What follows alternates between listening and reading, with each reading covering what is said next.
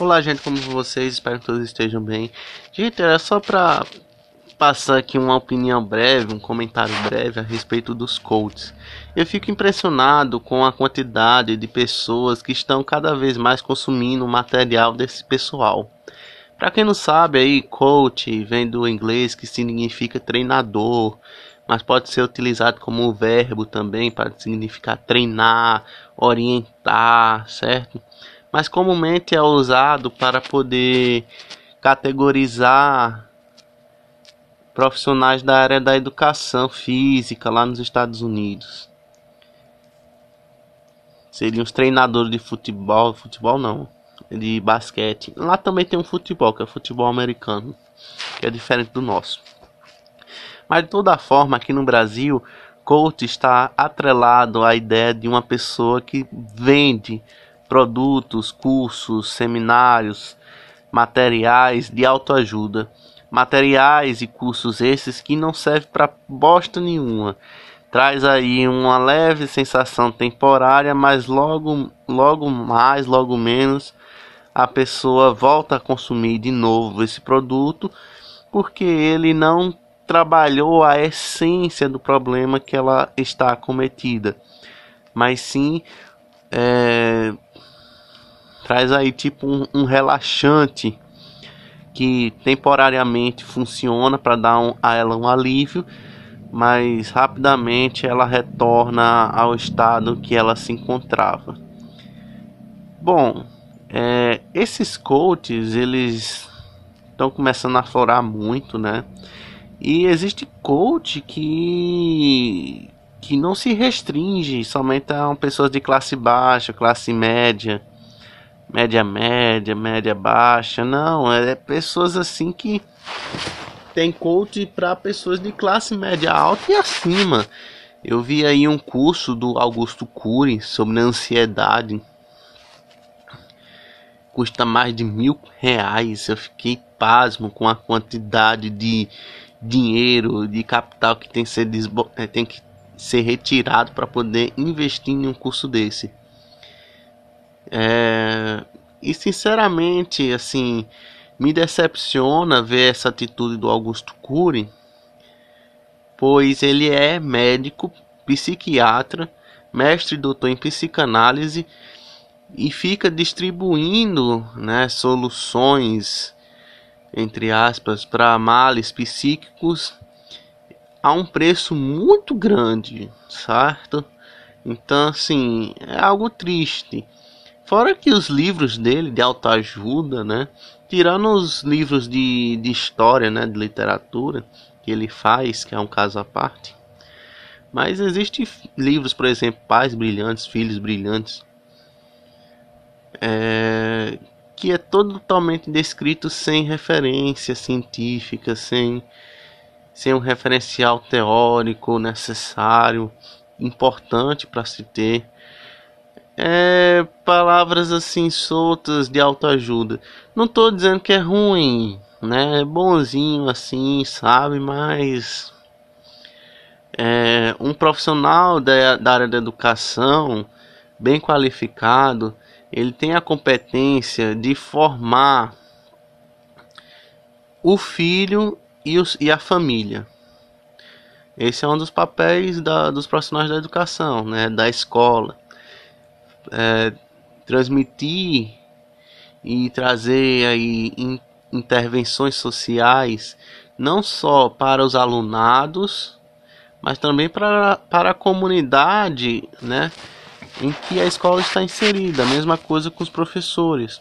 Por isso que é importante os, professor, os professores, não, perdão, os pais participarem, por exemplo, de reuniões escolares.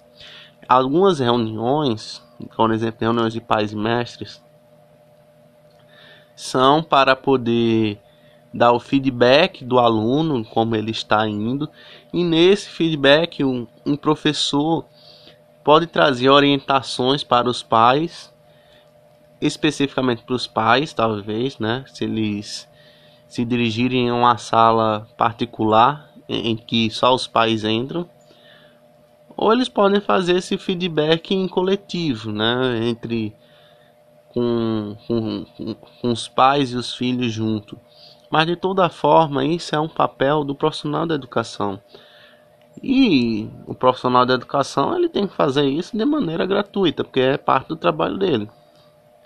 O negócio é que como a formação educacional é precária, a educação é deficitária, não é da maneira como deveria ser, essas pessoas vêm para tentar tapar o buraco, mas é com, com areia, não é com. Como é que se fala? É, preencher com areia, pedras, paralelepípedo e depois asfaltar, não. É algo muito provisório. Tanto é que muitas pessoas retornam a consumir os materiais dos coaches, a voltar a comprar videoaulas, videoaulas não, perdão, cursos. E hoje em dia, com a era digital, eles estão conseguindo propagar de forma mais produtiva esses cursos, né? E existem cursos de todos os preços, de todas as classes. Existem cursos até assustadores. Pessoas de classe média alta. Eu vi um curso aí que era tipo uma excursão. A pessoa ia lá para um lugar do Canadá, ficava isolado lá, recebia lá é, conhecimento que iria mudar a vida deles e depois retornava para o Brasil, né? Um, um retiro, como se fosse um retiro espiritual, um retiro para a alma, para a cabeça. Então, assim, é uma coisa assim bem louca. E isso está chegando na área da educação. O Augusto Cury é uma das pessoas que também trabalha isso. É... E eu vi um... no Instagram uma moça compartilhando também cursos que tinha esse é... essa mesma ideia assim ser um curso de autoajuda de coach para poder aí trazer a solução para os pais que têm filhos indisciplinados, pais que têm filhos que são aí agressivos até, que não obedecem, certo? Então assim, é uma piada, né? Porque assim, um, um aluno que é indisciplinado, ele é por algum motivo que muitas das vezes é um motivo bem particular. Não há como eu numa palestra, em um curso, por mais tempo que seja, poder trazer aí a solução ideal para o filho daqueles pais lá. Porque a criança que está sendo indisciplinada aqui ou lá, né? Elas estão sendo às vezes por fatores únicos e particulares e os são, né? E são. E não é algo que um curso de autoajuda possa trabalhar. Mas um profissional da área da educação, um profissional de psicologia, psicopedagogo, ele tem aí a capacidade para poder identificar esses fatores, porque ele está acompanhando, e a palavra é essa, acompanhando aquele aluno, aquela aluna, é, obtendo dados e informações importantes da vida familiar, da vida pessoal do aluno, e para assim tentar entender o motivo daquela indisciplina, daquela agressão e por aí vai. Às vezes a criança ela é agressiva por algum transtorno. É, e aí a gente tem vários. Ou às vezes ela pode ser agressiva também por ser um espelho da educação familiar. E mais nichando ainda, pode ser, especificando melhor ainda, pode ser um espelho da educação que os seus pais dão para ele, do exemplo que os pais dão para ele.